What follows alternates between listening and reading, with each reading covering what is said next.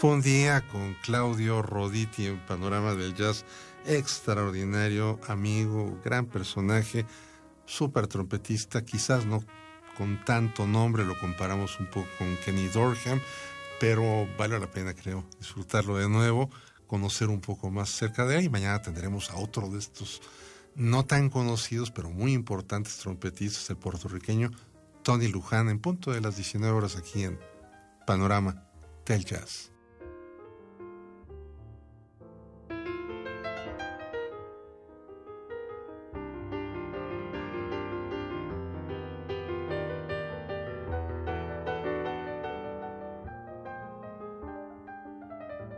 Producción y voz a cargo un servidor Roberto Aimes para Radio Universidad y como siempre muy bien en los controles técnicos y la postproducción, Paquito Mejía.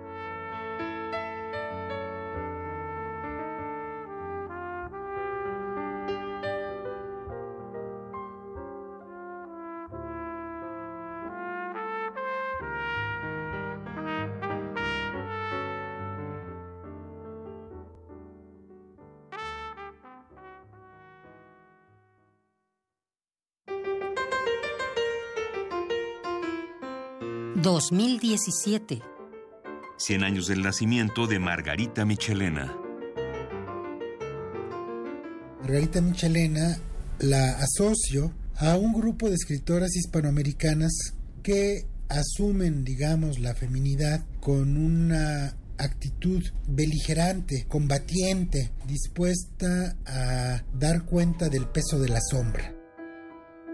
Adolfo Castañón, escritor. Mi verdadera biografía está en mis versos, comentó en una entrevista concedida a Marco Antonio Campos. Michelena afirmaba que su poesía era ontológica, dirigida al ser humano y hecha por un ser humano. Margarita Michelena. 96.1 de FM, Radio UNAM. Experiencia sonora. Imagina una habitación donde puedas hablar de gustos que a nadie le has confesado. Una habitación donde puedas sentir otra piel tan solo con escucharla. Bien que le ponen a todos Yo soy una bestia en la cama. Donde puedas preguntar todo lo que siempre te intrigó sobre lo que te erotiza, pero temías escuchar. Pienso, mi amor, en ti todas las horas del insomnio sobre todo una habitación donde alguien esté dispuesto a escuchar cómo te sientes. El cuerpo es el cuerpo. Entre las seis palabras que más consultan los niños, pornografía y sexo. ¿Ya lo has sentido? El punto R. Escucha tu sexualidad en resistencia. Martes, 22 horas. Por el 96.1 de FM Radio UNAM.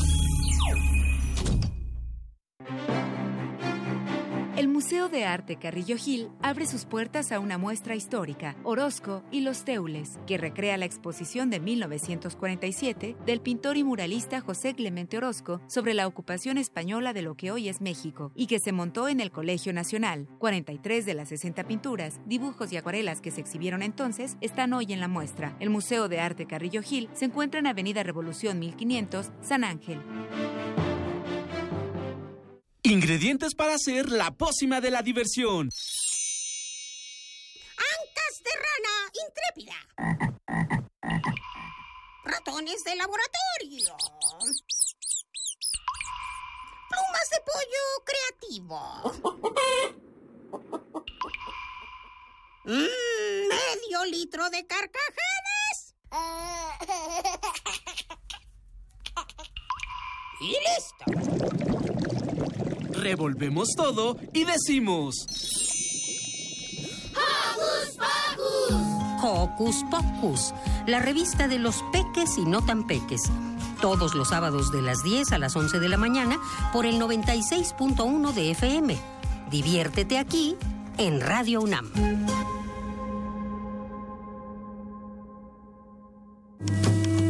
Náhuatl, mixteco, maya, celtal, tzotzil, zapoteco, otomí. Las lenguas originarias de México reunidas en un espacio de interculturalidad. Calme Cali. Calme Cali. Acompáñanos a conocer las diferentes culturas indígenas de nuestro país en voz de sus hablantes. Todos los jueves a las 10 de la mañana. Retransmisión domingo 15.30 horas. Por el 96.1 de FM. Radio UNAM.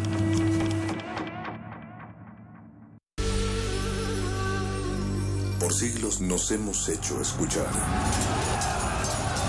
Nacimos como parte de esa inmensa mayoría. Hablar, Escuchar. debatir, proponer, cuestionar. Está en nuestra naturaleza. instrumentos de conciencia de nuestro. Usamos el sonido porque atraviesa obstáculos. Muros, fronteras. Nosotros somos la resistencia.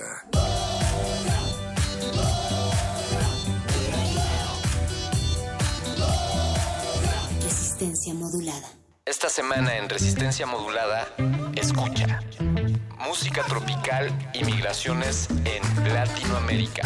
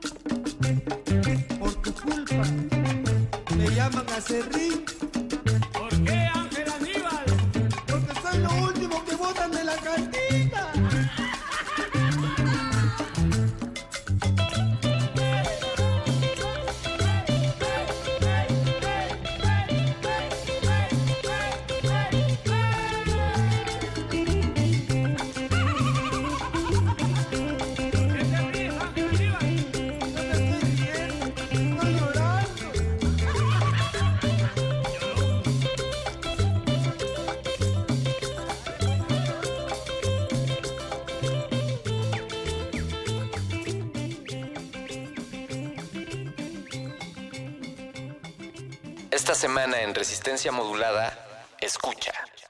Música tropical y migraciones en Latinoamérica.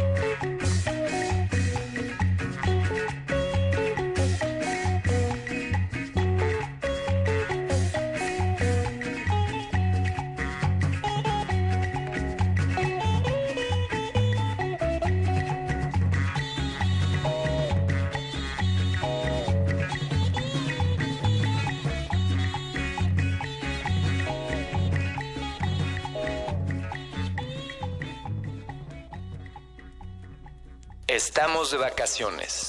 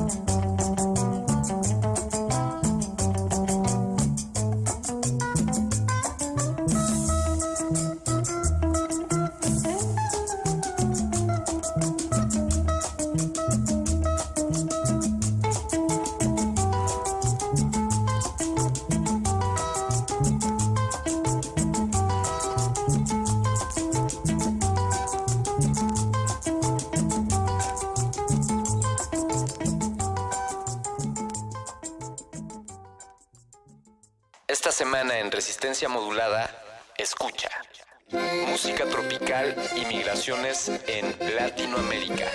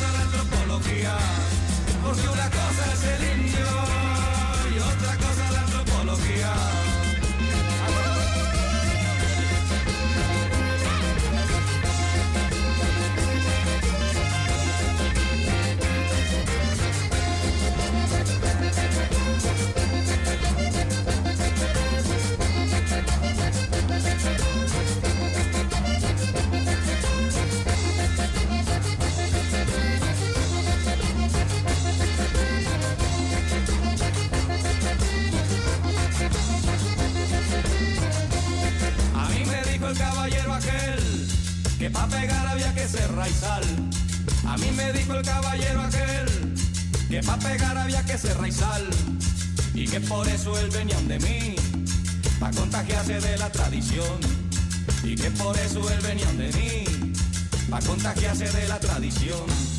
Que aquí en Colombia no es la sensación, pero en Europa sí es apetecía. Que aquí en Colombia no es la sensación, pero en Europa sí es apetecía. Esa cultura de tribu caníbal, que ellos no entienden cuando es natural. Esa cultura de tribu caníbal, que ellos no entienden cuando es natural. ¿Cómo hago yo para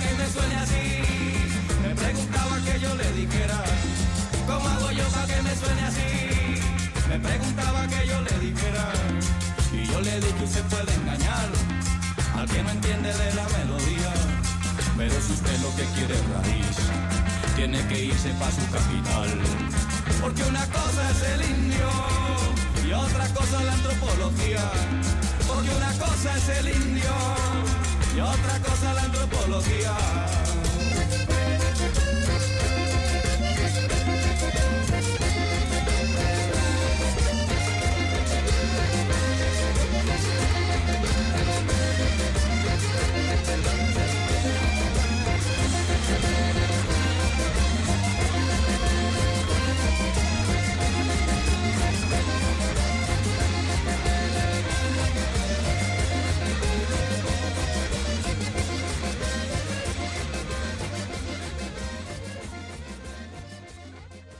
semana en Resistencia Modulada, escucha. Música tropical y migraciones en Latinoamérica.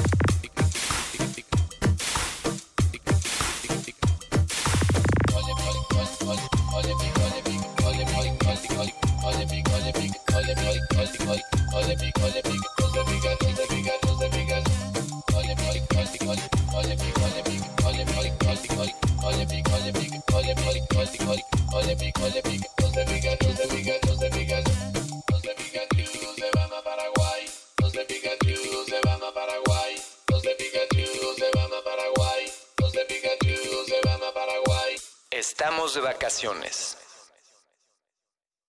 Ah.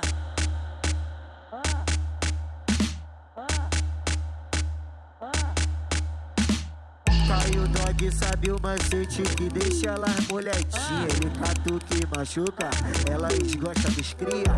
Acende um baseado e joga fumaça pra cima.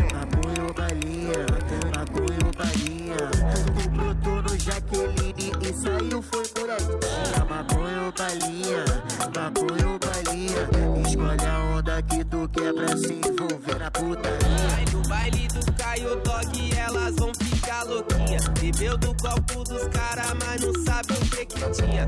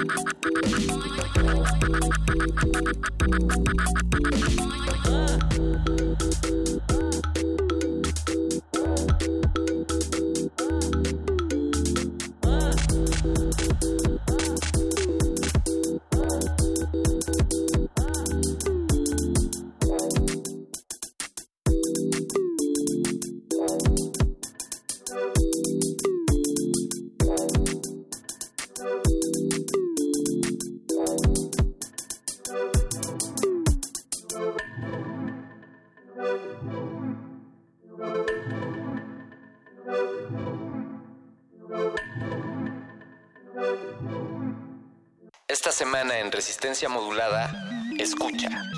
Música tropical y migraciones en Latinoamérica.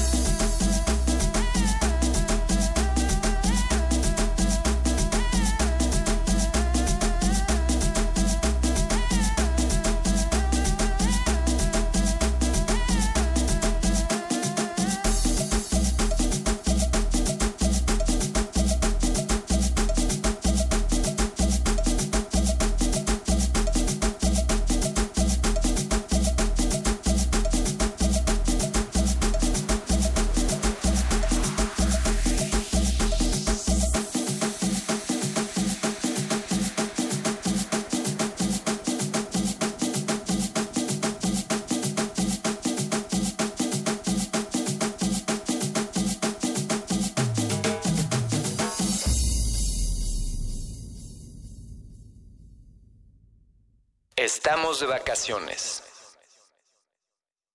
Esta semana en Resistencia Modulada, escucha.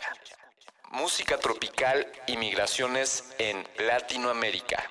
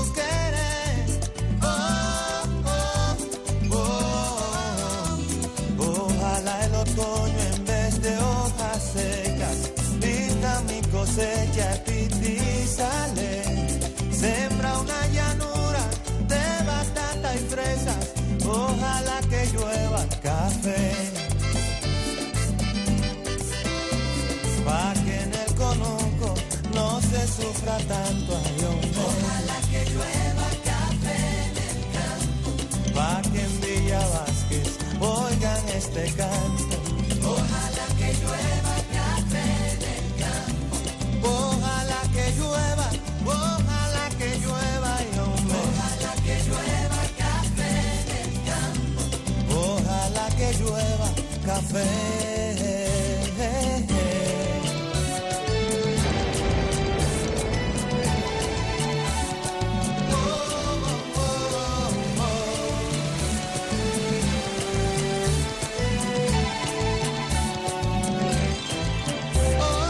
a la que lluevan café en el campo, sembrar un anzuelo de trigo y maíz.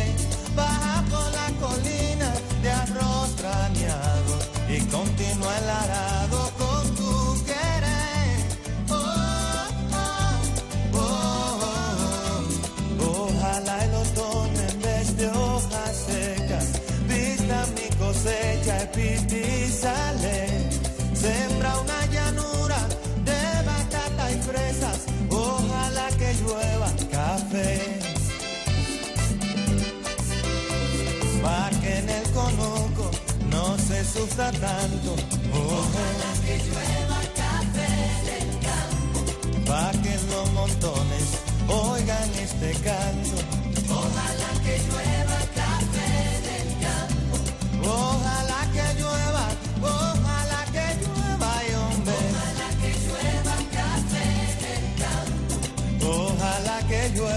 café, mm, pa' que todos los niños canten en el campo. En el campo. Pa' que en la romana oigan este canto.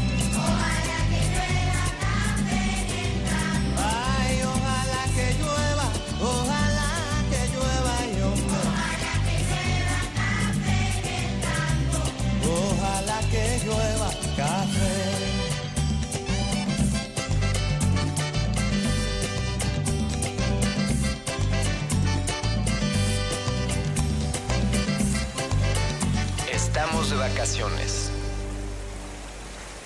Esta semana en Resistencia Modulada, escucha. Música tropical y migraciones en Latinoamérica. Para todos mis hermanos provincianos que labran el campo para buscar el pan de sus hijos y de todos sus hermanos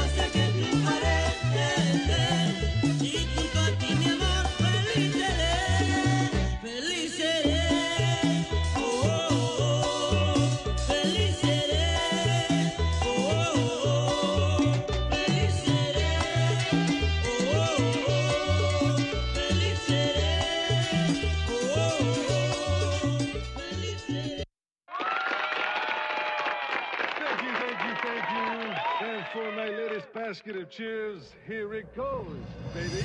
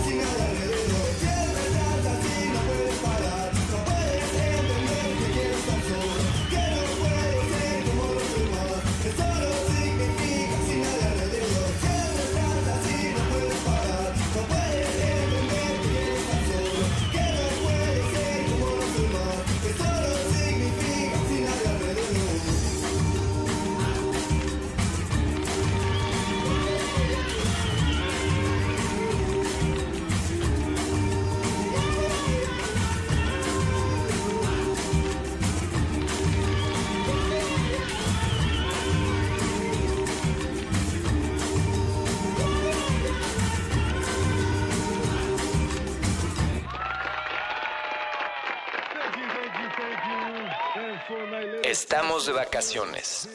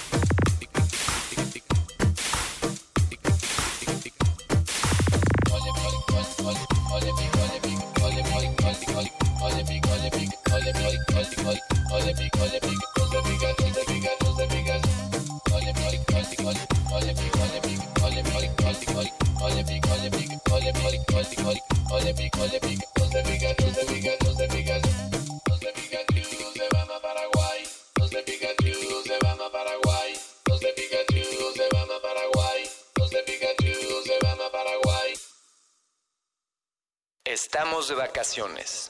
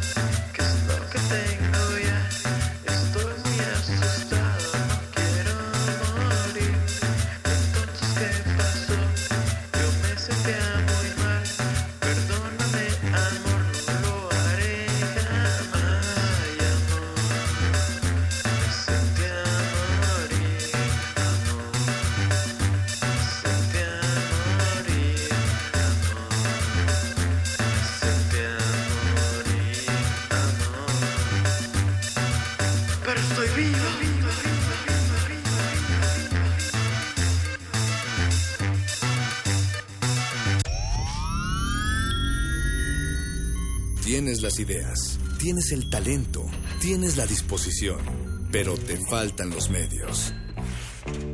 ¿Has tocado las puertas suficientes? ¿Has buscado las puertas suficientes? Siempre habrá alguien dispuesto a premiar tu iniciativa y trabajo duro. ¿Buscas una beca? ¿Un premio nacional o internacional? ¿Un financiamiento? Solo necesitas la orientación correcta. Bécame mucho. Toga y birrete para economías en decadencia. Miércoles, 20:45 horas, por el 96.1 de FM. Radio UNAM.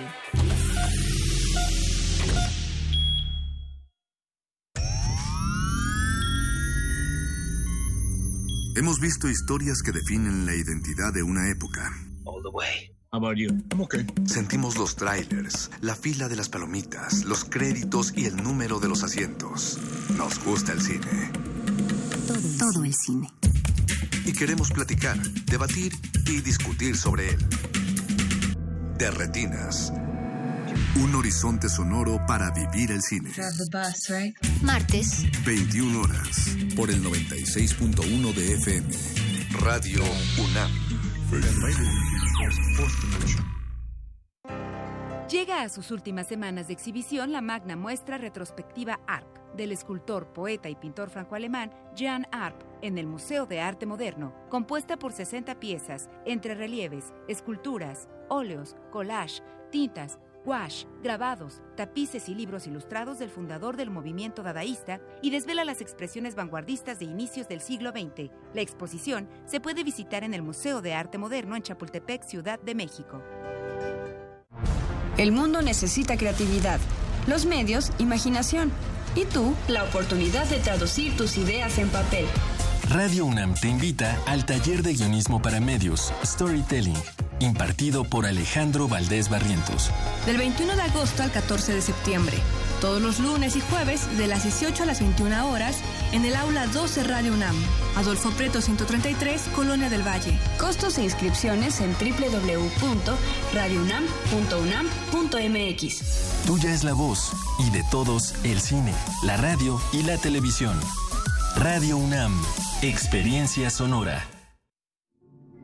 Cada ser humano debe ser igual ante la ley y para esto es necesario estar conscientes de nuestras diferencias. Asiste al segundo encuentro 2017 del Seminario Permanente sobre Discapacidad con el ciclo Los Sonidos del Universo, Ciencias sin Barreras. 2 de agosto, Museo Universo, de las 9.30 a las 14 horas. Registro en línea www.pudh.unam.mx diagonal discapacidad. La igualdad no niega nuestra individualidad. Invita al Programa Universitario de Derechos Humanos de la UNAM. Toma un lugar. Aquí hemos venido a observar con los oídos. La imagen no es una idea fija. Se ajusta a todas las visiones y todos los géneros. Miremos y discutamos. De retinas. Un horizonte sonoro para vivir el cine. De, retinas. Yo no quiero eso, seguir siendo el pop.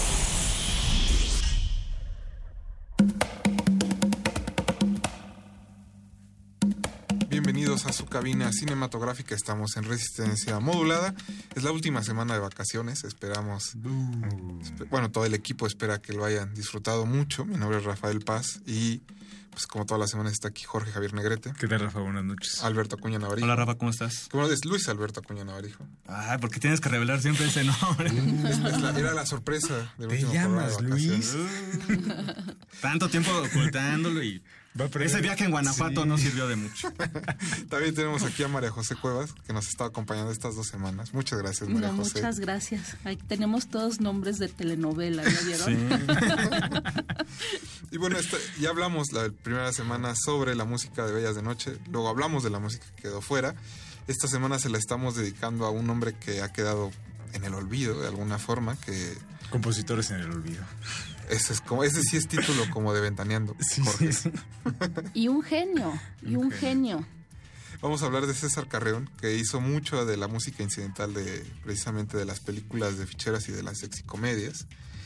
Eh, Y de muchísima parte Ay. del cine mexicano, o sea, de, de- desde las rumberas, desgraciadamente debí de haber traído aquí en el IMDB viene como todas las películas, hizo así desde los 30 hacía música y es un genio. Y justo como estábamos escuchando antes de, pues, de hacer este programa, hay un rango musical muy grande, ¿no? Desde cha-cha-cha, mambo, como decías, pasa este, la vedette muy sensual y la música cambia, cuando viene el cómico hay otro, otro tipo de música, entonces, pues sí es este... Siempre encontrando el mood este, adecuado, ¿no? Y, que, y como muchos técnicos, o bueno, muchos este, de los que trabajaron en, en el cine mexicano, ¿cuándo? Sí se hacía mucho cine mexicano. pues le- ahora sí que le entraban a todo, ¿no? Directores que hacían terror, luego hacían drama, luego hacían thrillers. Pues la música de César Carrión pasa por un proceso muy similar. Pues yo tuve la suerte, porque di- una de las cosas más increíbles de, de Bellas de Noche es que conocí a Viviana García Besné, que tiene además este documental increíble que se llama Perdida. Viviana García Besné es la nieta, bueno, que- sobrina, Sobrina nieta, nieta. sobrina nieta de Guillermo Calderón, de los Calderón, ¿no? Que pues producían todas estas películas populares, o sea, desde El Santo, Rumberas, este, y bueno, y pasan a la fama, pero también a la infamia, ¿no? Por hacer este el cine de, de ficheras. Entonces, Viviana lo que ha hecho, que es increíble, es rescató toda, todo el archivo de Guillermo Calderón, de Cinematográfica Calderón, y lo tiene ahí en Tepoztlán. Y parte de ese ar- archivo, que es fílmico, tiene las cintas este, de, de- de la música. Entonces, este, cuando fui, pues no teníamos además el reproductor para escuchar las cintas, pero venían los títulos, ¿no? Y un poco como de Tin Marina agarré y dije, a ver, me gustaban los títulos, la las cariñosas muñecas de medianoche tal, y me llevaba yo unas cintas y las mandé digitalizar. Y ahí es donde descubrí la maravilla de César Carrión, porque es toda la música de fondo de las películas, ¿no? O sea, que ni siquiera uno está poniendo atención y así limpia. Eh, entonces, bueno, pues lo quería compartir con ustedes, estas maravillas que saqué de, del archivo Permanencia Voluntaria que es de Viviana García Besné. Y el- ahora que tiene el vaticine precisamente en Tepoztlán. Que cumplió un año apenas. Entonces va, dense la vuelta. Pero bueno, este, nosotros vamos a estar escuchando la música de César. Vale mucho la pena, no se despeguen. Eh, recuerden que estamos en redes sociales, en Twitter como arroba R modulada y en Facebook como Resistencia Modulada. Nosotros vamos a ir a escuchar música y regresamos. Están en Derretinas. De retinas. Fondos Cariñosas 300, toma 1.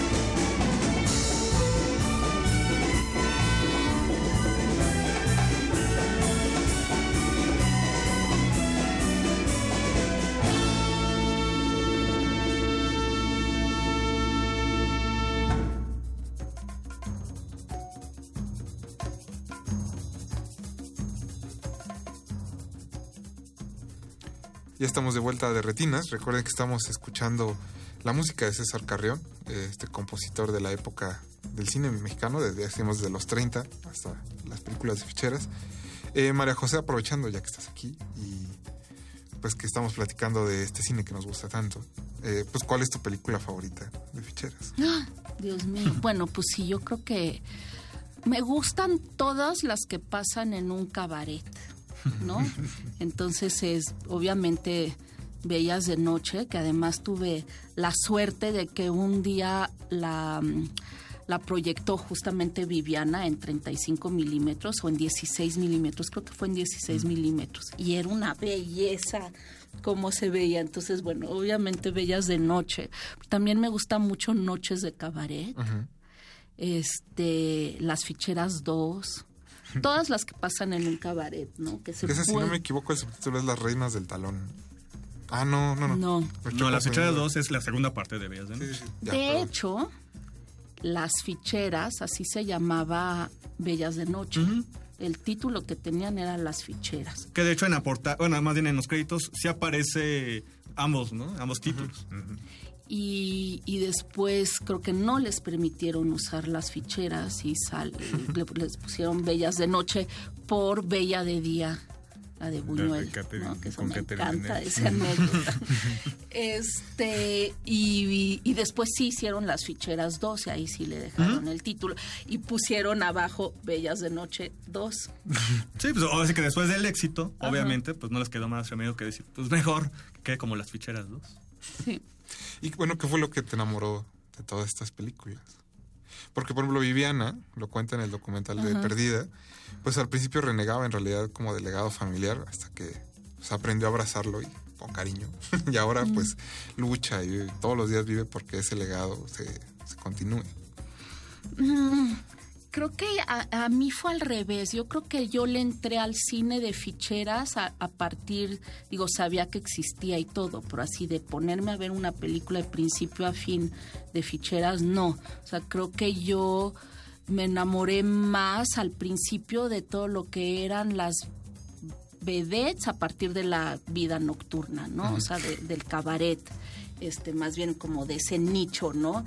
Este, porque yo de niña a los 10 años vi a, a Lin May en el Blanquita, Todo un espectáculo. todo un espectáculo, y a Sasha Montenegro, que también estuvo en el Blanquita. Entonces, claro, como que eso se me quedaba más presente. Entonces, primero le entré por lo- eh, los recuerdos de, de la vida nocturna, los recuerdos de la televisión, ¿no? Digo, porque pues, todos los de mi generación, pues claro, o sea, veíamos a Olga Briskin y yo de pronto pues sí me desvelaba y veía variedades del medianoche y ya el cine de ficheras le, le agarro más gusto eh, cuando empecé a hacer toda la investigación para Bellas de Noche. Y regresando a la música del maestro Carrión, eh, ¿tú qué encuentras como en estas piezas que escogiste como aleatoriamente y basándote únicamente como en, en los nombres?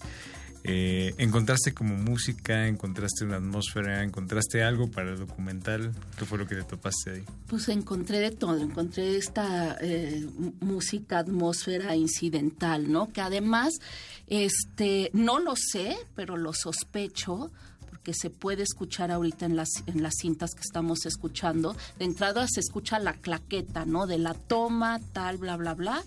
Y de ahí pasamos a, este, yo creo que los músicos sí estaban tocando en vivo con la escena, este, porque claramente se ve, podemos escuchar la música sensual, ¿no? Que entonces te imaginas que es porque en ese momento salió Lin May detrás de la puerta y de pronto, ¡pum! entra como el pim, pim, pim, pim, como de los cómicos, este, que seguramente entonces entró ahí, este, Y se no sé, tropezó. Sayas, se tropezó, entró, no, no es Sayas, es el otro, Eh, Lalo el Mimo. Lalo el Mimo, este, el vaselino. Y entonces, este, es eso, o sea, me, me encuentro eso, pero también me encuentro la música que claramente compuso para que saliera Lin May bailando, pues un, una escena increíble. Y también la música que usaban para los créditos, este, finales y, y de inicio. Entonces me encontré con, con de todo, que es lo que estamos escuchando ahorita. Que de hecho, yo lo que a mí me gusta de todo ese tipo de música es, si bien es muy efectiva, también es como muy sincera, o sea, no había esa pretensión, era como muy orgánico lo que iba saliendo, entonces eh, no, no buscaban ser kitsch, ni, ni querían este eh, buscarle más allá, ¿no? Era como muy sencillo, ¿no? Creo que eso ahí reside precisamente que la gente le haya gustado en su momento, ¿no? Y, y por alguna razón se perdió, pero bueno, en ese momento pues les gustó, ¿no? Es inclusive hasta felinesco de pronto. ¿no? El, tipo como de, mm, atmósfera que le da la música cuando salen los cómicos. Este podría ser este felinesco. Sí, como de Nino Rota. César, no le pedía nada ni nos roté. Me ganaste la palabra, Jorge. Híjole, perdona. Y con esa primicia nos vamos a ir a otro corto musical. Recuerden que estamos escuchando la música de César Carrión. Estamos platicando de cine popular y hasta aquí María José Cuevas. No se despeguen, regresamos a Derretinas. Derretinas. Muñecas de medianoche, fondos 201, toma uno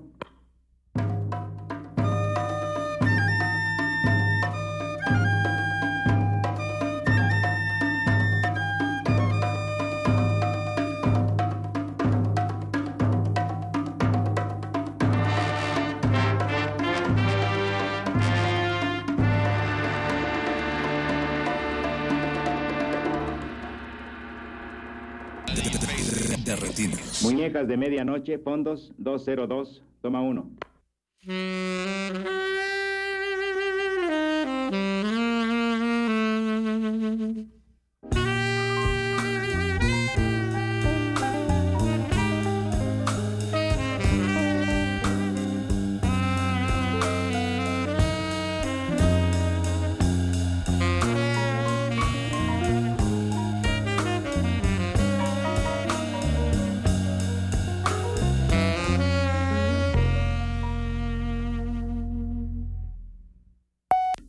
Tentadoras 300, toma una.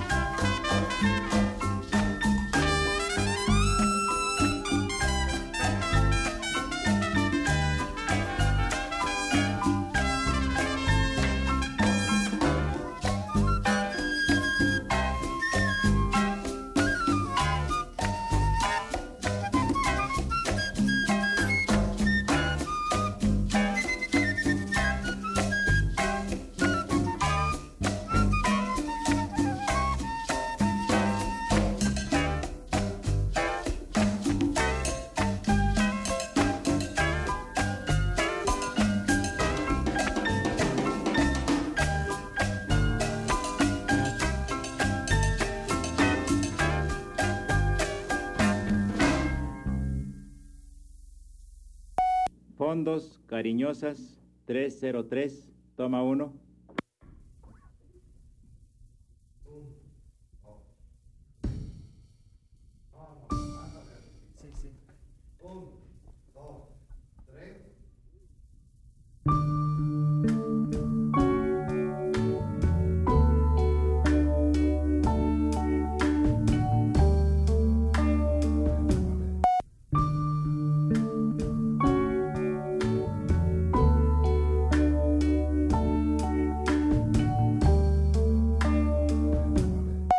Cariñosas, 400, toma 2.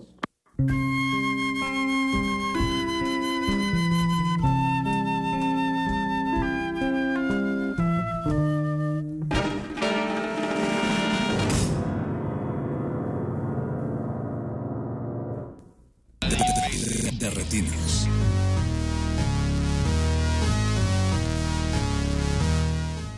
Ya estamos de vuelta en resistencia modulada eh, recuerden que estamos en redes sociales, en Twitter como arroba Rmodulada y en Facebook como Resistencia Modulada.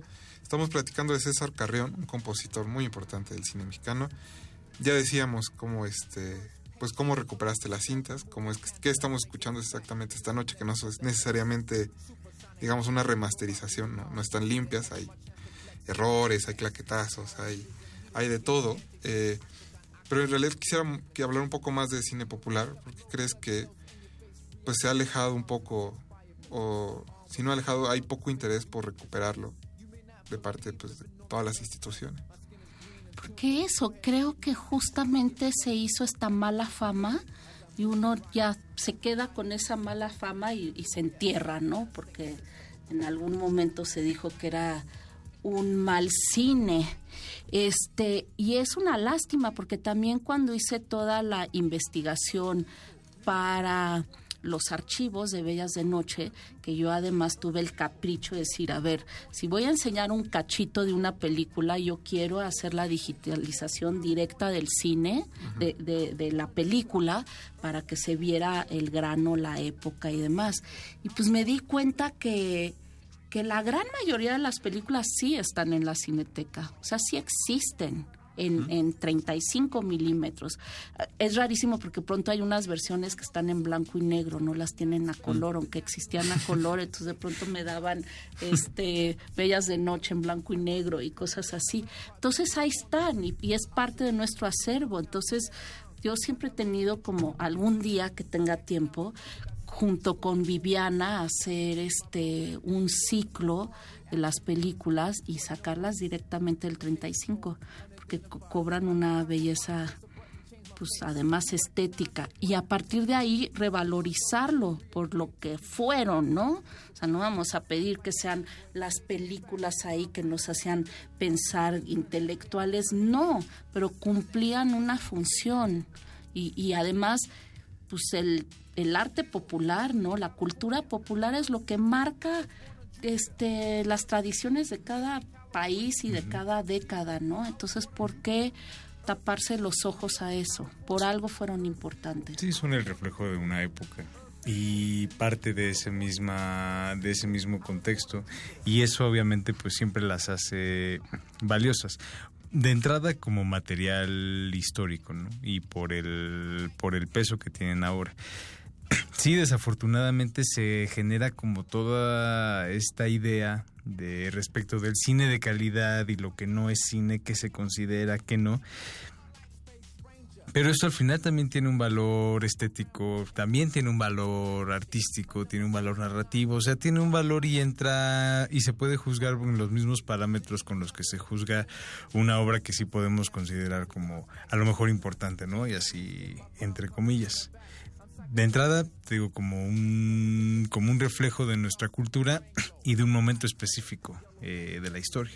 O sea, por ejemplo, si no viéramos cine de ficheras, no entenderíamos entonces también lo que era un cabaret, ¿no? Digo, aunque esté caricaturizado o no, de entrada siempre, eh, si, si, si tienes ese reflejo, si nunca has estado en un cabaret, entonces claro que tiene su importancia. Em, en, en- se me fue la onda de lo que estábamos hablando, pero, pero sí, claro. Tenemos que rescatar nuestro cine, no olvidarlo. Y vamos a seguir escuchando más música de César Carrión. No se despeguen, estamos en resistencia modular. De retinas. Fondos Cariñosas 402, toma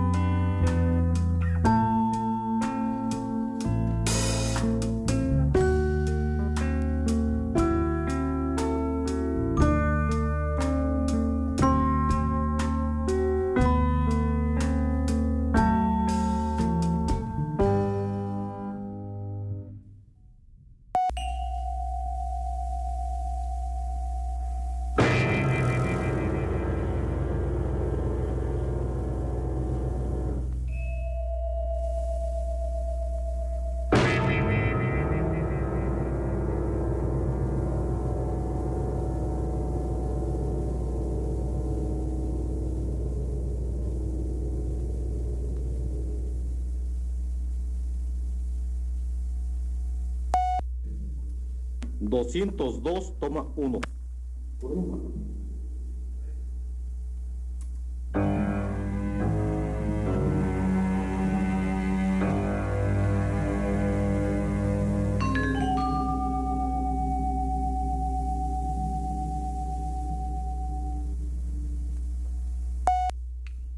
Doscientos tres, toma uno.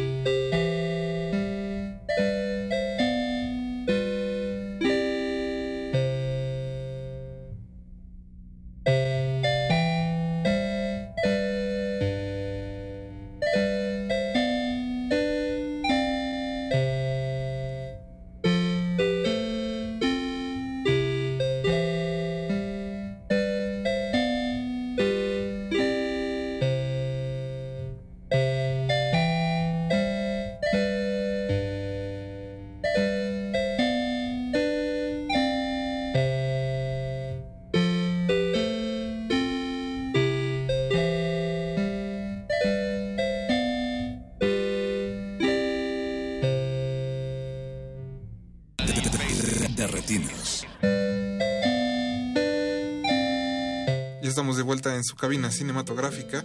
Se nos acabaron las vacaciones, muchachos. ¿Cómo? Otra semana, otra semana de música. Espero que hayan disfrutado mucho este programa dedicado a César Carrión. María Claro. José, muchas gracias por habernos No, acompañado. contrario. Tres programas seguidos, pero que lo hayas disfrutado mucho. Feliz de estar aquí. Y que pronto No, no. tengamos oportunidad de que nos vuelvas a visitar en esta cabina. Y lo que más me ha emocionado es esto, compartir, porque esto sí es como un tesorito, ¿no? Lo, lo de este, la música de César Carrión, como un tesorito que rescaté ahí de permanencia voluntaria y que no, que nunca más lo vamos a poder volver a escuchar. Entonces, digamos que ese programa sí es histórico, lo vuelvo a decir, ¿no? Prende Lo la tenemos grabadora. guardado. Prende la grabadora también. Revisen pronto nuestras redes sociales. Jorge, muchas gracias. Gracias, Rafa. Buenas noches. María José, otra vez, muchas gracias. Gracias. Muchas gracias al Mario Conde que estuvo eh, al Mario. estuvo en la producción. Mario. Muchas gracias a todo el equipo de producción de Radio UNAM. Mi nombre es Rafael Paz y nos escuchamos ya en vivo la próxima semana. Hasta luego.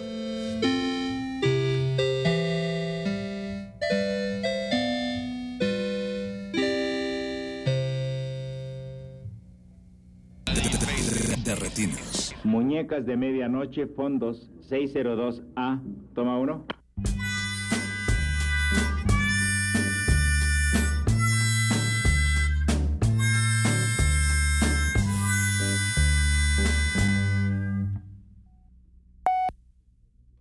Muñecas de medianoche, fondos 501, toma 2.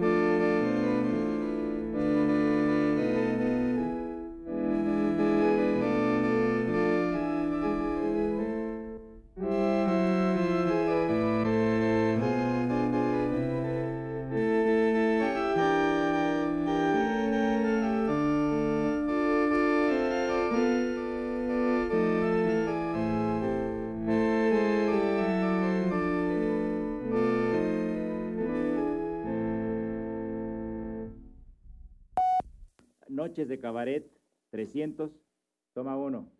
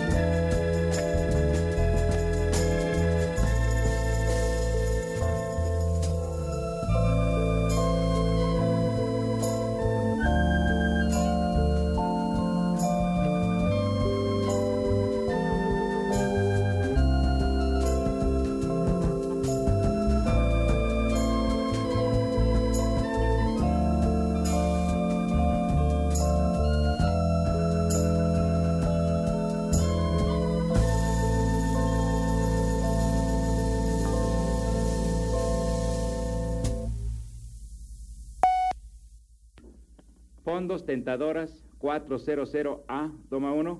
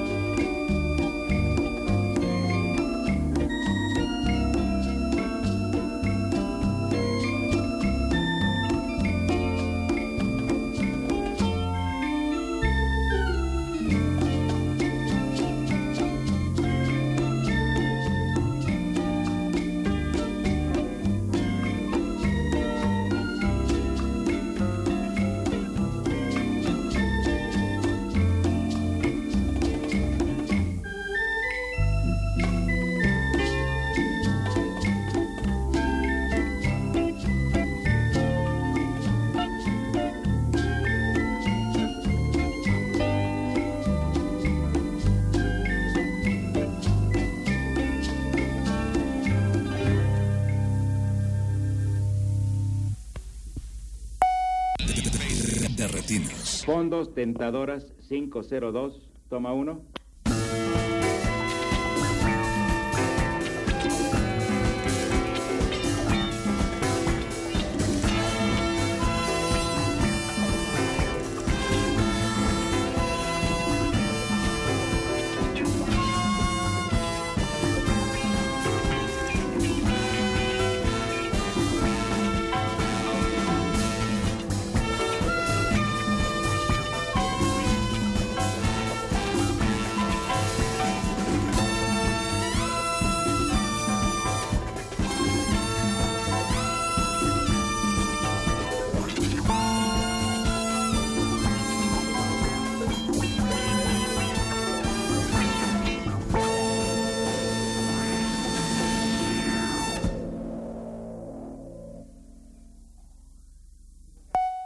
Fondos Tentadoras 503, toma 1.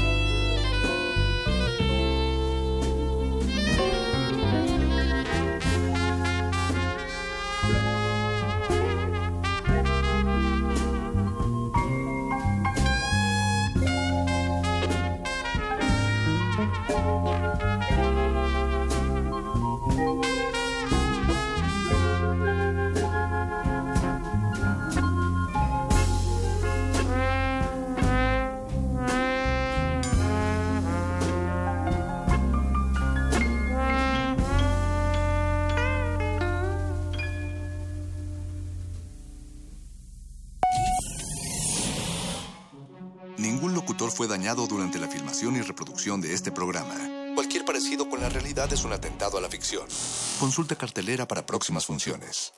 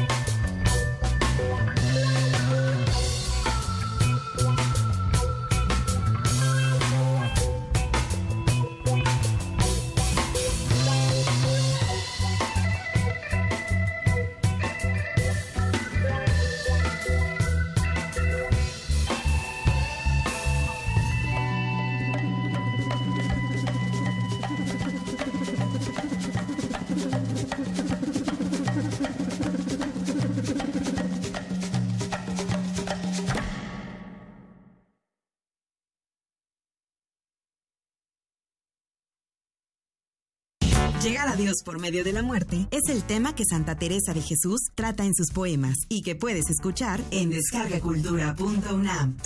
Aquella vida de arriba, que es la vida verdadera, hasta que esta vida muera, no se goza estando viva. Muerte, no me seas esquiva, viva muriendo primero que muero porque no muero. Visita www.descargacultura.unam.mx. Museo de Arte Moderno invita a vivir el encuentro con la belleza en la exposición Amados Objetos, que, conformada por 180 piezas, establece diálogos insólitos entre las artes plásticas y aplicadas, y subraya que la noción de belleza atraviesa todas las épocas y las culturas, independientemente del uso de los objetos. La muestra Amados Objetos, Colecciones Museo de Arte Moderno y Rivero Lake se exhibe en el Museo de Arte Moderno en el Bosque de Chapultepec, Ciudad de México. Allá afuera pasan cosas que sentimos fuera de nuestras manos. ¿De qué tenemos que pedir perdón? ¿De no morirnos de hambre? Creemos que solo pertenecen a los políticos. Hemos sido tolerantes hasta exceso de Pero en ese mundo, controlado por una minoría, los de la mayoría tomamos las decisiones. Esto es un fanzine sobre la agenda pública y tus derechos en ella, a ritmo de cumbia y salvaje pop. pop. El modernísimo. Todo es política. Miércoles, 21 horas. Por el 96.1 de FM, Radio UNAM.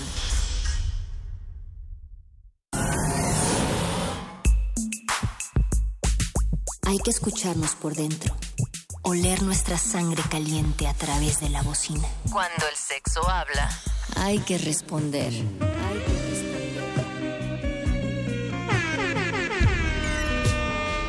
El, el, el punto R. El, el punto R. Existimos por el sexo. Hay que honrarlo, es disfrutarlo. No es algo a lo cual temerle. Escucha tu sexualidad en resistencia.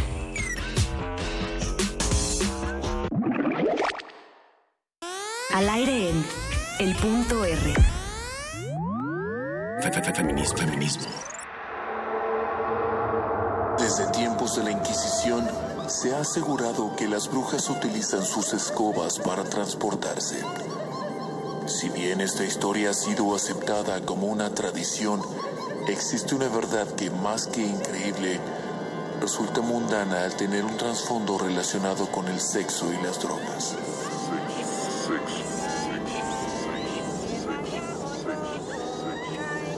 Personas han asegurado que el hecho de que las brujas volaran en su escoba se debía a meras fantasías creadas por estas mujeres para llamar la atención. Luego de haber dejado al marido, probablemente drogado y en la cama, se iban solas al bosque, en donde se sentían liberadas de todo prejuicio y bajo los influjos del alcohol, se dedicaban a gozar de los placeres del amor utilizando su propia escoba.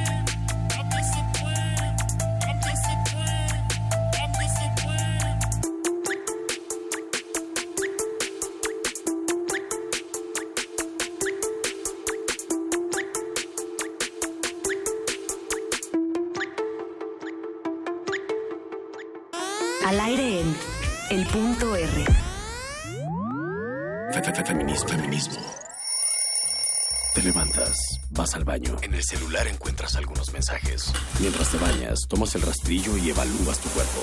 Dudas. Después de enjabonarte las piernas, pasas el rastrillo por ellas. Te gusta más la sensación que deja la ausencia de vello corporal, pero has perdido un par de minutos que considerabas necesarios. Desayunas una manzana en lo que buscas tu ropa. Encuentras algo elegante, digno de una entrevista de trabajo, pero dudas, porque el conjunto es con una falda. Te vienen a la mente al menos 10 maneras de acomodar tu cabello, pero en esos momentos no tienes ánimos de probar ninguno.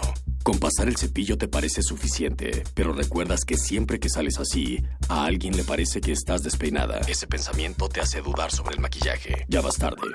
Detienes una combi que te llevará directamente al edificio al que quieres llegar. El transporte trae lugar en la parte de atrás, pero el chofer te abre la puerta de enfrente y te enseña el asiento al lado de él. Te pone nerviosa, pero vas tarde y necesitas el transporte ya. Te subes. Pones la mochila sobre tus piernas porque sientes que al sentarte, la falda se ha subido demasiado. En cada semáforo, el chofer te sonríe. Piensas que lo correcto sería devolverle la sonrisa porque es amable, pero simplemente no tienes ganas. No estás de humor para devolverle la sonrisa y aún así te sientes culpable por no sonreírle y no sabes por qué. Te bajas de la combi y al cruzar la calle para entrar al edificio de oficinas, escuchas que alguien silba desde un vehículo. Volteas a ver la marea del tránsito, pero no ves a nadie. Te da coraje que sea quien haya sido, no dé la cara. No tienes a quién contestarle. No tienes a quién hacerle esa seña obscena que siempre te recomiendan que hagas cuando alguien te chifla. Llegas al edificio. Te mandan a recursos humanos y esperas en una salita. Estás a tiempo. Tratas de escuchar la entrevista del joven que pasaron antes que a ti para preparar respuestas. Le preguntan por sus estudios, dónde se visualiza en 10 años, cuál es el sueldo que pide, si tiene capacidad de liderazgo. Repasas varias veces las respuestas que podrías dar. Te pones nerviosa. La mujer en la recepción tiene un peinado impecable, una cara tersa, tecleaba con unas uñas perfectamente bien pintadas. El hombre detrás del escritorio pregunta si vienes por el puesto de secretaria. Le aclaras el error. Se disculpa y toma tu currículum. Lo lee. Pregunta por qué quieres el trabajo. Pregunta si estás casada o si vives con tu novio. Pregunta si planeas tener hijos. Pregunta si soportas la presión porque es un trabajo muy demandante. Como puedes, enfocas cada pregunta a tu preparación porque empiezas a intuir que no te preguntará por tus aptitudes de liderazgo, tus metas a futuro o tu sueldo. Al final, el hombre detrás del escritorio augura un buen futuro para ti en la compañía. Y te recomienda que, de llegarte a llamar, sería bueno que te peinaras de un modo diferente y te aplicaras más maquillaje. Sonríes y aceptas la sugerencia, como si llevar los ojos pintados fuera más importante que los cinco años de desvelos que pasaste para terminar la carrera. Sales y sientes la mirada de la recepcionista. Hay algo de superioridad en ella que te pone nerviosa. Vas a comer.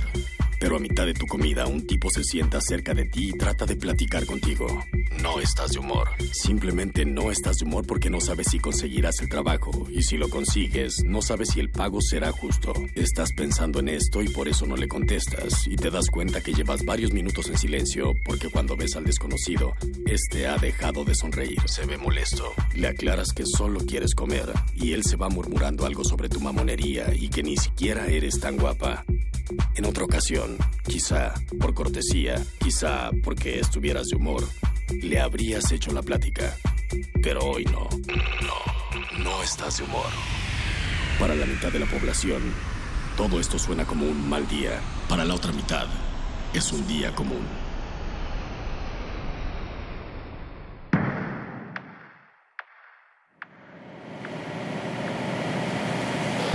Resistencia modulada.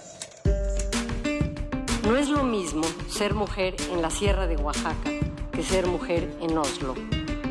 No es lo mismo ser la niña de los ojos de papá que ser la niña más agua que tiene que ganar la calle. Y no obstante, hay un elemento que compartimos todas, una genealogía que hizo que nuestras madres se atrevieran a algo que en cambio tuvieron que aceptar nuestras abuelas y que a su vez se negaran a algo que tuvieron que acatar con docilidad las bisabuelas. Ese algo fue, es la interpretación de un cuerpo. Las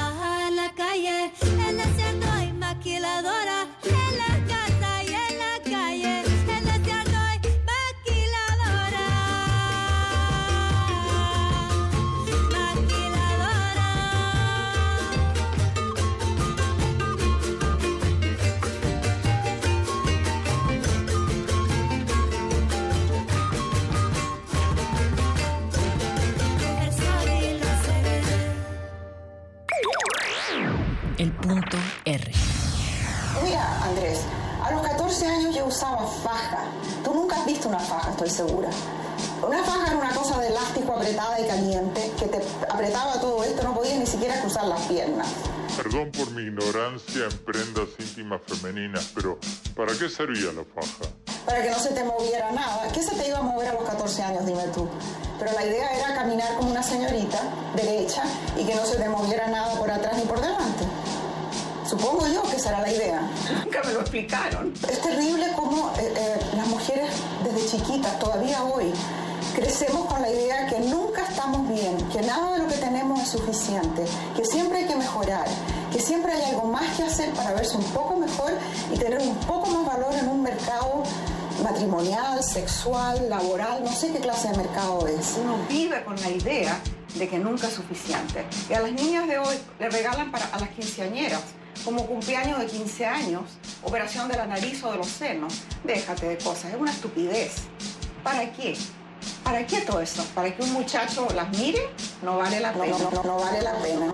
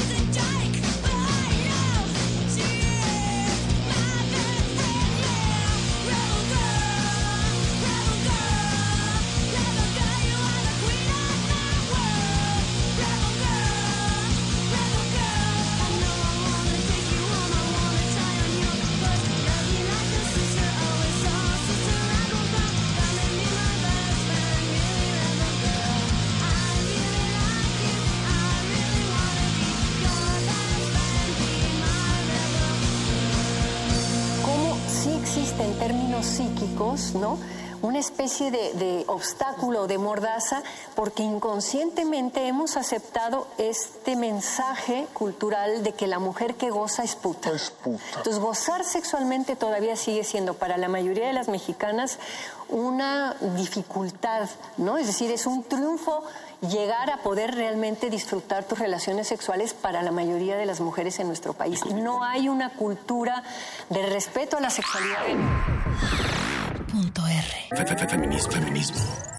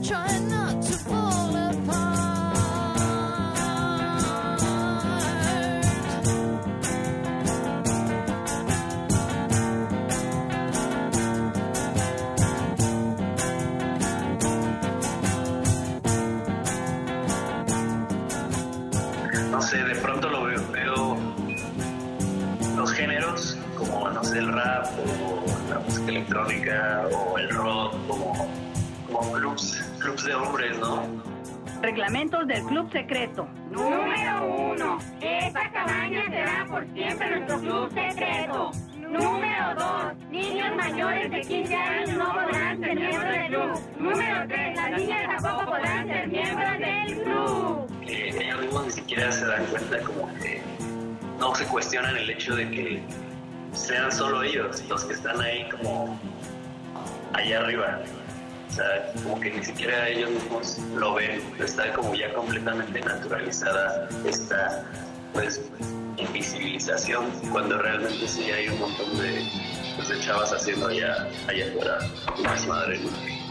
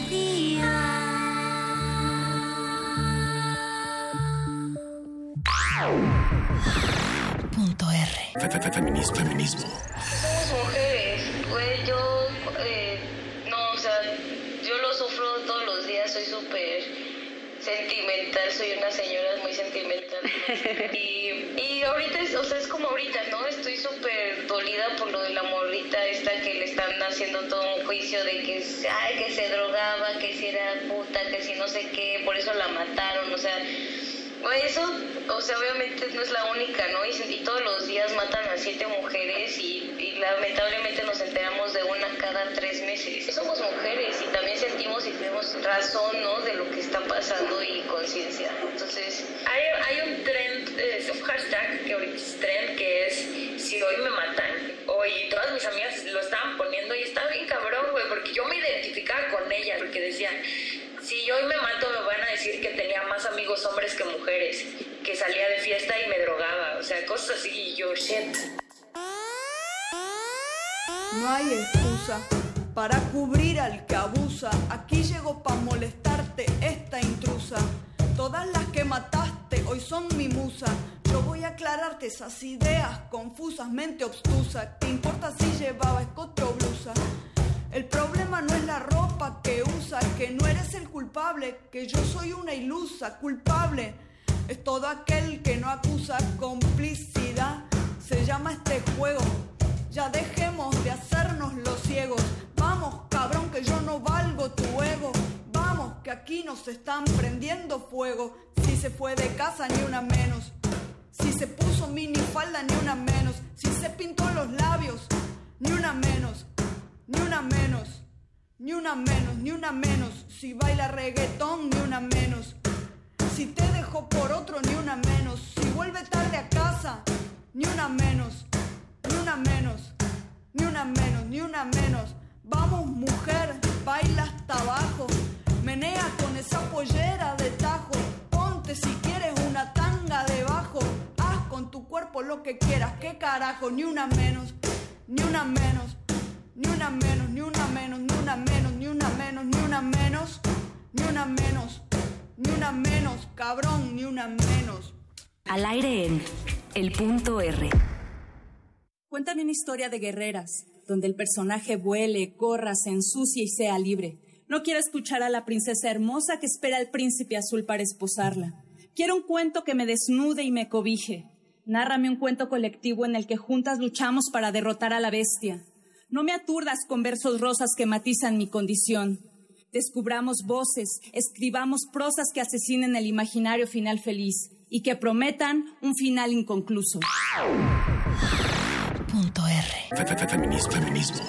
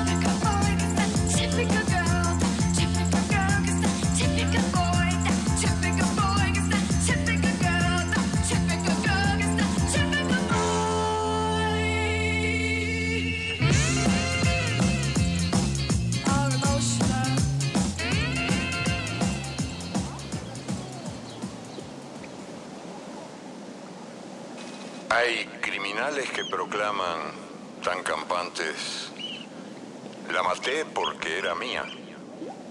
Así nomás, como si fuera cosa de sentido común y justo de toda justicia el derecho de propiedad privada que hace al hombre dueño de la mujer.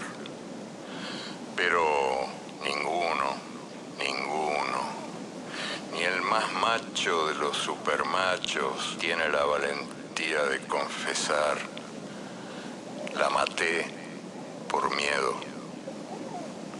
Porque al fin y al cabo, el miedo de la mujer a la violencia del hombre es el espejo del miedo del hombre a la mujer sin miedo. A la mujer sin miedo. Sin, sin, sin, sin miedo.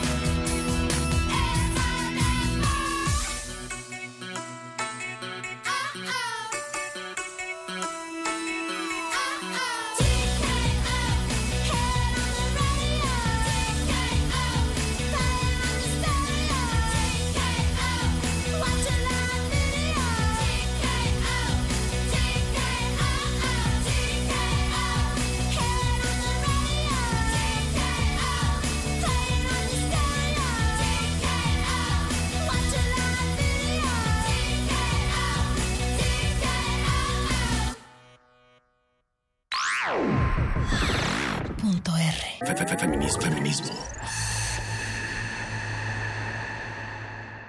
La ciencia y la tecnología. Ciencia y Yo creo que es un tema, lo hemos platicado en otras ocasiones, es un tema cultural. O sea, realmente, si tomamos estadísticas en general, vemos que las mujeres tienen poca participación en muchos espacios, no solo en ciencia y tecnología, ¿no? Creo que, como hemos visto, donde sabemos que la proporción entre hombres y mujeres es más fuerte para las mujeres es en el área de servicios, especialmente en temas que tienen que ver con hotelería, con servicios educativos, casi todas son maestras las que conocemos de la infancia. O sea, hay áreas que dominan las mujeres, pero hay muchas otras áreas en las que la mayor proporción es hombre, ¿no?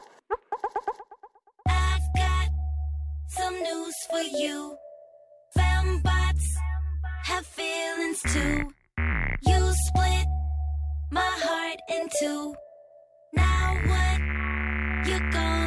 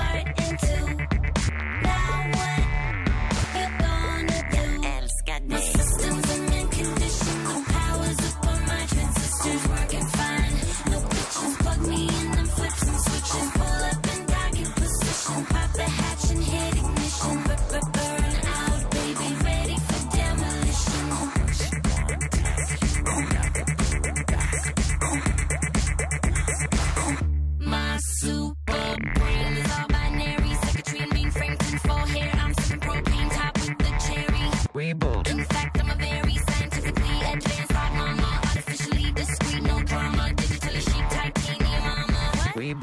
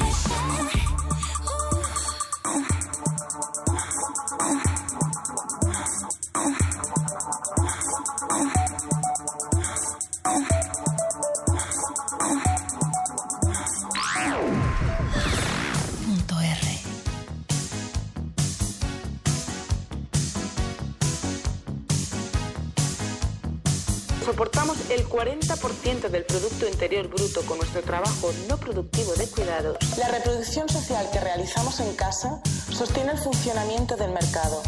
Un mercado que no reconoce el valor de ese trabajo.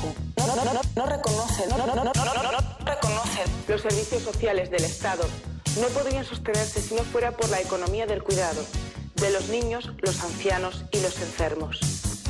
Todavía existen desigualdades de ingreso, desigualdades la agricultura en manos de grandes productores lleva a la pérdida de la soberanía alimentaria. Y erosiona la producción doméstica.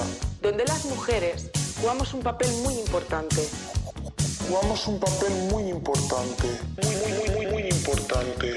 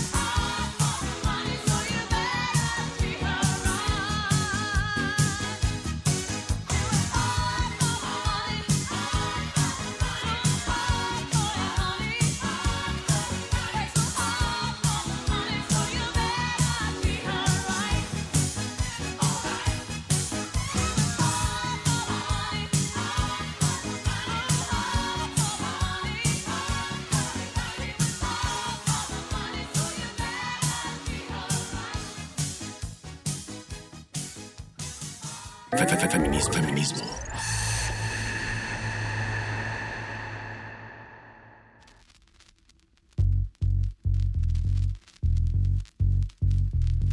first started writing songs, I didn't think in a gender specific way. I didn't think about feminism. I just wanted to be an artist. If you're a girl, you have to play the game. What is that game? You are allowed to be pretty and cute and sexy, but don't act too smart. Don't- don't- don't- don't. Don't have an opinion. Don't have an opinion that is out of line with the status quo, at least.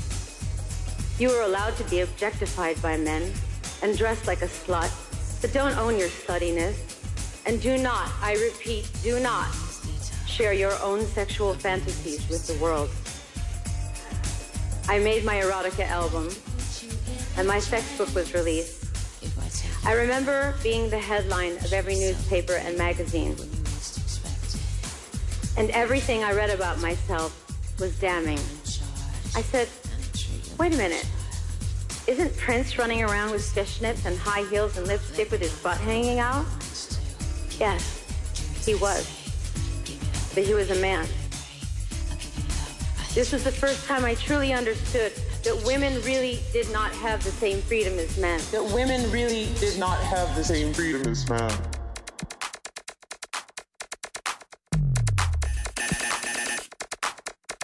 Do I look like a slut? Uh huh. Shut up.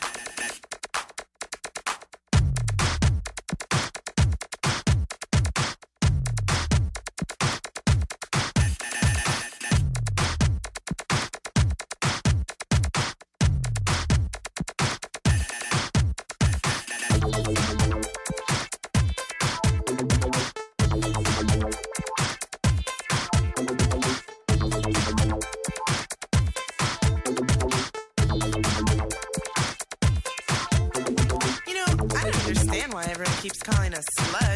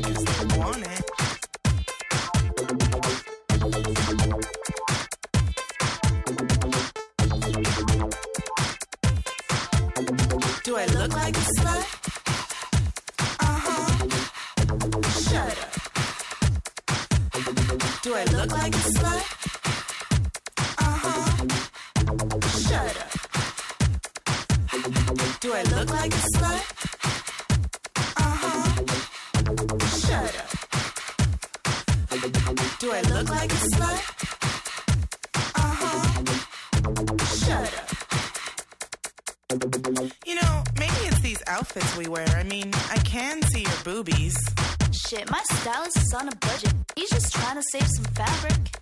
It really doesn't matter. I'm just gonna end up taking it off anyway.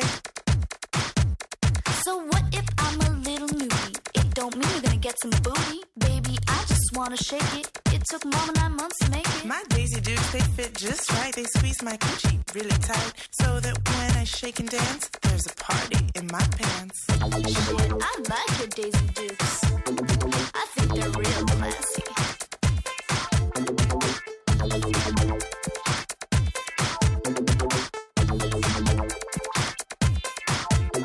Do I look like a slut?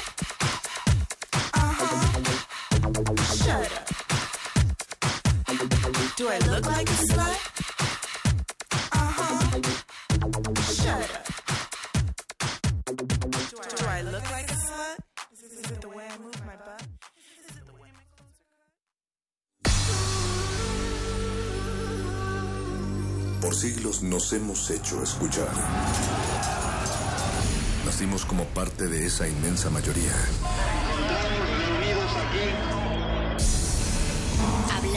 Escuchar. debatir, proponer, cuestionar. Está en nuestra naturaleza. Seamos instrumentos de conciencia de nuestro pueblo. Usamos el sonido porque atraviesa obstáculos. Muros, fronteras. Nosotros somos la resistencia.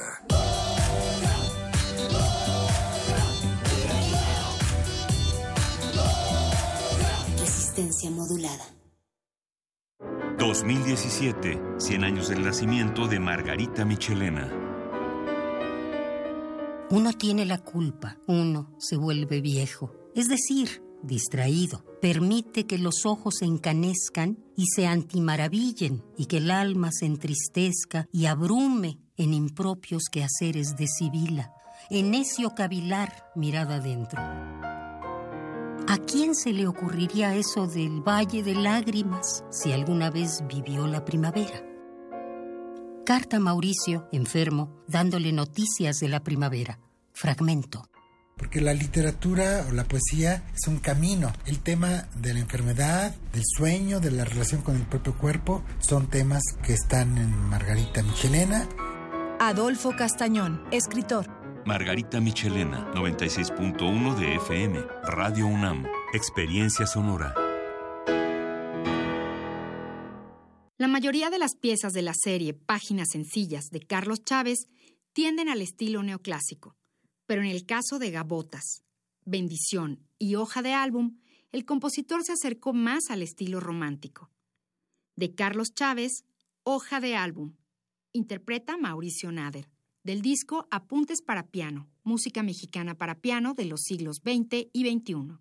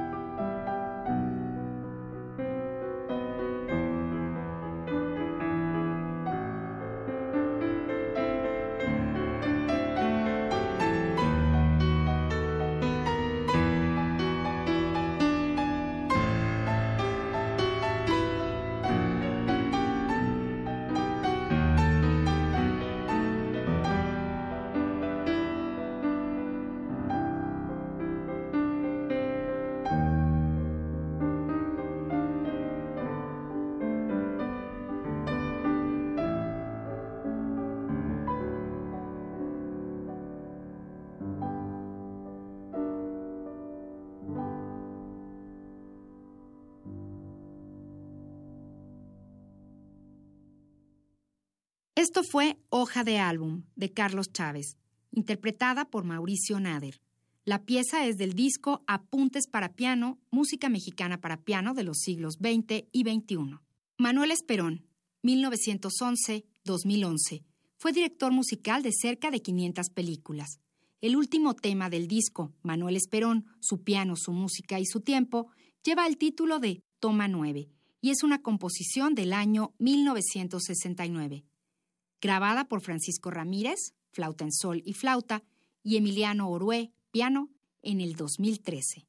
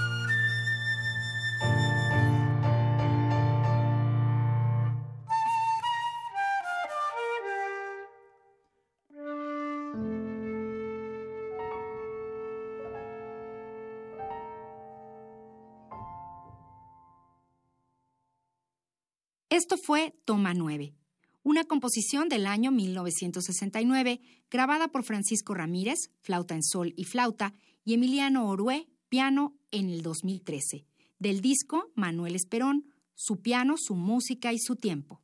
De la serie Páginas Sencillas de Carlos Chávez, Preludio es una de las piezas que propone ámbitos armónicos más avanzados. Un poco de la mano con la tesis que él mismo plantea en su libro Pensamiento Musical. La idea de repetición y variación puede ser reemplazada por la noción de un renacer constante, de una verdadera derivación, corriente que nunca regresa a su origen, corriente en eterno desarrollo, como una espiral, siempre ligada a su fuente original y continuándola siempre, pero buscando sin descanso espacios nuevos e ilimitados.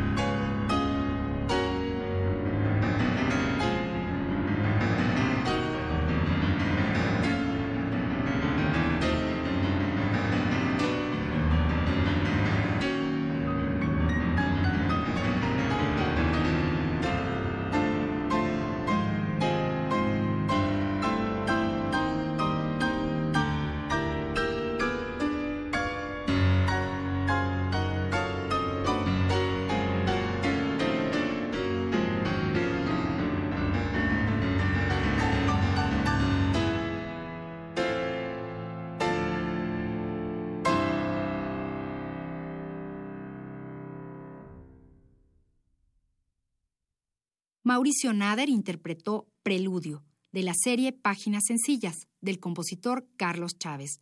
Esta pieza se encuentra en el disco Apuntes para piano, música mexicana para piano de los siglos XX y XXI.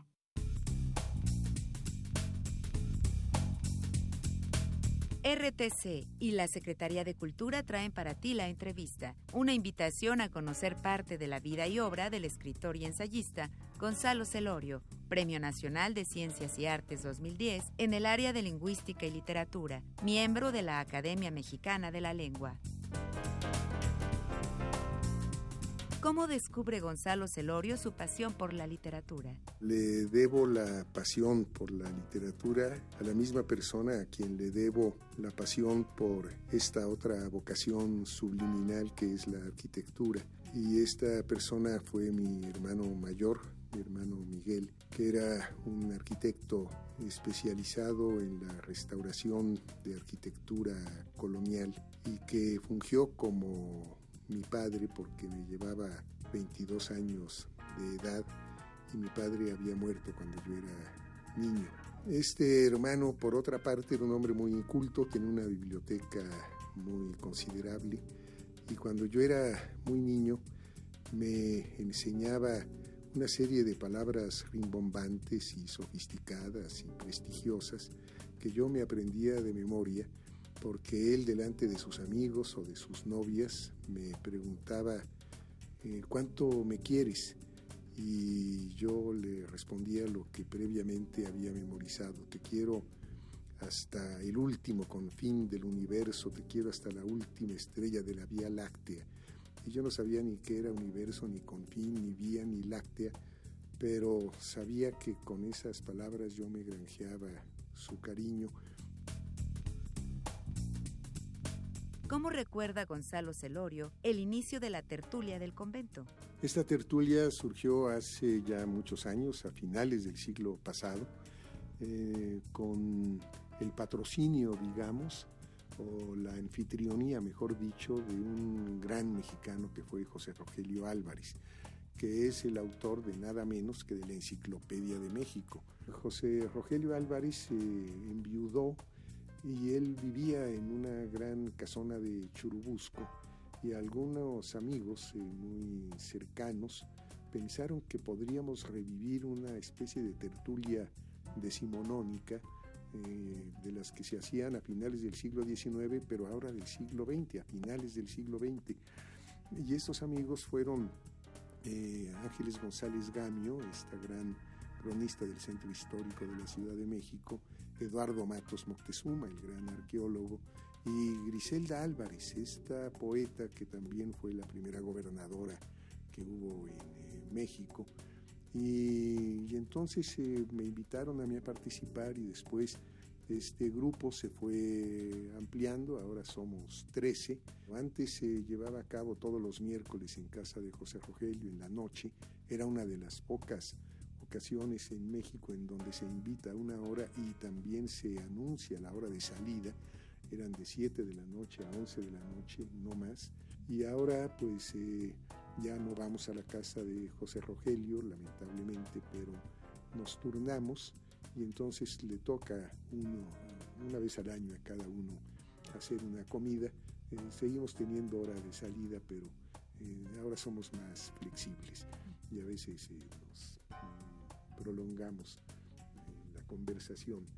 Durante algún tiempo escribíamos las actas de esas sesiones y la verdad es que tenemos un testimonio extraordinariamente rico, sobre todo de los primeros tiempos, que se corresponden con las postrimerías del siglo XX. En su libro más reciente, Del esplendor de la lengua española, Gonzalo Celorio utiliza parte del lema de la Real Academia Española. Ese lema era limpia, fija y da esplendor, que es un lema que se antoja de detergente, pero creo que es explicable ese lema en el siglo XVIII, en el siglo de la Ilustración, en el siglo de la Enciclopedia. Yo creo que en la actualidad la academia ni limpia ni fija, ni limpia porque no tiene un eh, criterio puritano. La lengua eh, se estudia de una manera, digamos que eh, neutral, viendo qué es lo que realmente los hablantes usan. Y aquí creo que conviene decir cuál es el sentido de la norma, porque la palabra norma tiene dos acepciones. Por un lado es lo normal, es lo que se usa, lo habitual. Y por otra parte, eso también puede tener una implicación legislativa, es algo que rige un determinado uso. Yo creo que la palabra norma en la lengua así funciona. Empieza por ser el uso normal de los verdaderos dueños de la lengua, que no son los académicos, sino los hablantes, y cuando los hablantes sancionan ese uso como normal, la academia lo registra y al registrarlo la academia, de alguna manera consensual, esto se convierte en una especie de norma prescriptiva para el uso de la lengua. Lo que sí es absolutamente cierto es que la lengua da esplendor, porque la academia está integrada por personalidades de áreas distintas que de alguna forma contribuyen a la riqueza expresiva de nuestro propio idioma. También aparece en este libro de Gonzalo Celorio Víctor García de la Concha, quien fue director del Instituto Cervantes y de la Real Academia Española. Que es una de las personalidades que más ha eh, luchado por el panhispanismo, por la consideración de que España no necesariamente es el centro de la norma española. Él reconoce que finalmente pues hay otros países que tienen un mayor número de hablantes. Para mí no deja de ser significativo que uno de cada cuatro hablantes de español sea mexicano. Lo que hemos logrado ahora es que, eso es muy importante, la entrada en el diccionario académico de españolismos, porque antes el diccionario en la edición inmediatamente anterior a la actual pues estaba lleno de cubanismos, mexicanismos, argentinismos, pero la Academia Mexicana propuso que también se consideraran los españolismos, es decir, que aquellas voces o aquellas acepciones que solamente se usan en España deberían estar marcadas como españolismos. Eso es muy importante. Ya en, aceptaron la entrada, ya hay 365 entradas que dicen españolismo, no están marcados como tales todos los españolismos, pero ya el haber asumido de su parte esa entrada me parece que es el retorno de las carabelas. Actualmente, ¿en qué proyecto trabaja Gonzalo Celorio? Estoy trabajando en una novela que se va a llamar Los Apóstatas. Será el tercer volumen de esta saga que empezó con Tres Lindas Cubanas, siguió con El Metal y la Escoria y culminará con esta de Los Apóstatas. Parece que la autoficción es una de las predilecciones de Gonzalo Celorio. Sí, porque yo creo que en primer lugar he tenido una vida interesante que no eh, es interesante para mí, sino lo que ha ocurrido en el seno de mi familia puede resultar eh, representativo o significativo para otros lectores y creo que esto es importante porque ahí se tratan pues, otros temas que son temas de carácter universal como el exilio, como la guerra, como la migración, como la traición, como la amistad, en fin, pues me estoy aprovechando un poco estas circunstancias de mi vida familiar y de mi vida personal, pero para hablar de otros temas. Y el sentido ficcional pues permite hacer calas eh, más profundas y darle una amplitud eh, mayor, pero la verdad me parece en última instancia secundario que los personajes que habitan mis novelas hayan eh, sido personajes de carne y hueso porque no son más que meras referencias que la literatura misma transforma, porque eso es lo que hace la literatura, transformar esa realidad curiosa y paradójicamente para hacerla más legible y para poder comprenderla mejor.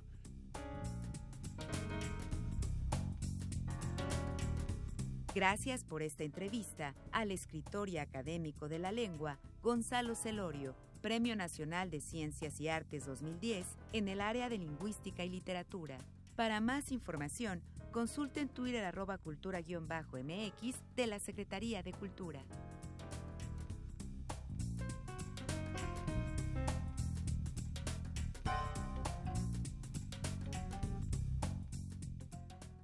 La serie Páginas Sencillas, compilada en el disco Apuntes para Piano, Música Mexicana para Piano de los siglos XX y XXI, no fue concebida por Carlos Chávez como una obra completa, sino como piezas sueltas compuestas en diversos tiempos de su carrera.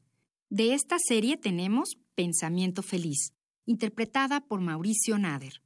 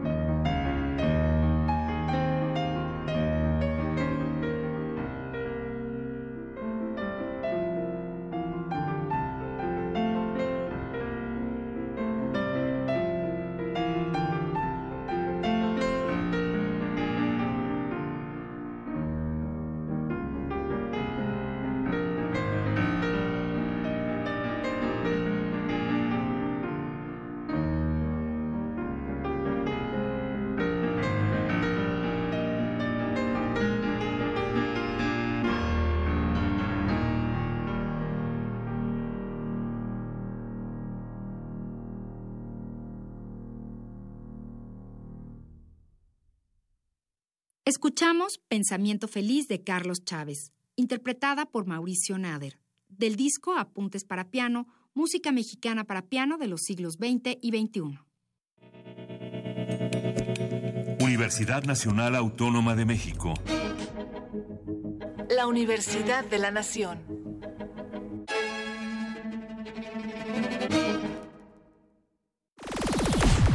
Su Majestad, la cumbia. Cumbia colombiana, cumbia mexicana, la movida tropical, cumbia sonidera, cumbia peñolera, chicha, cumbia villera, cumbia poblana, tecno cumbia, electrónica, cumbia experimental. Siguiendo los pasos de su majestad, la cumbia.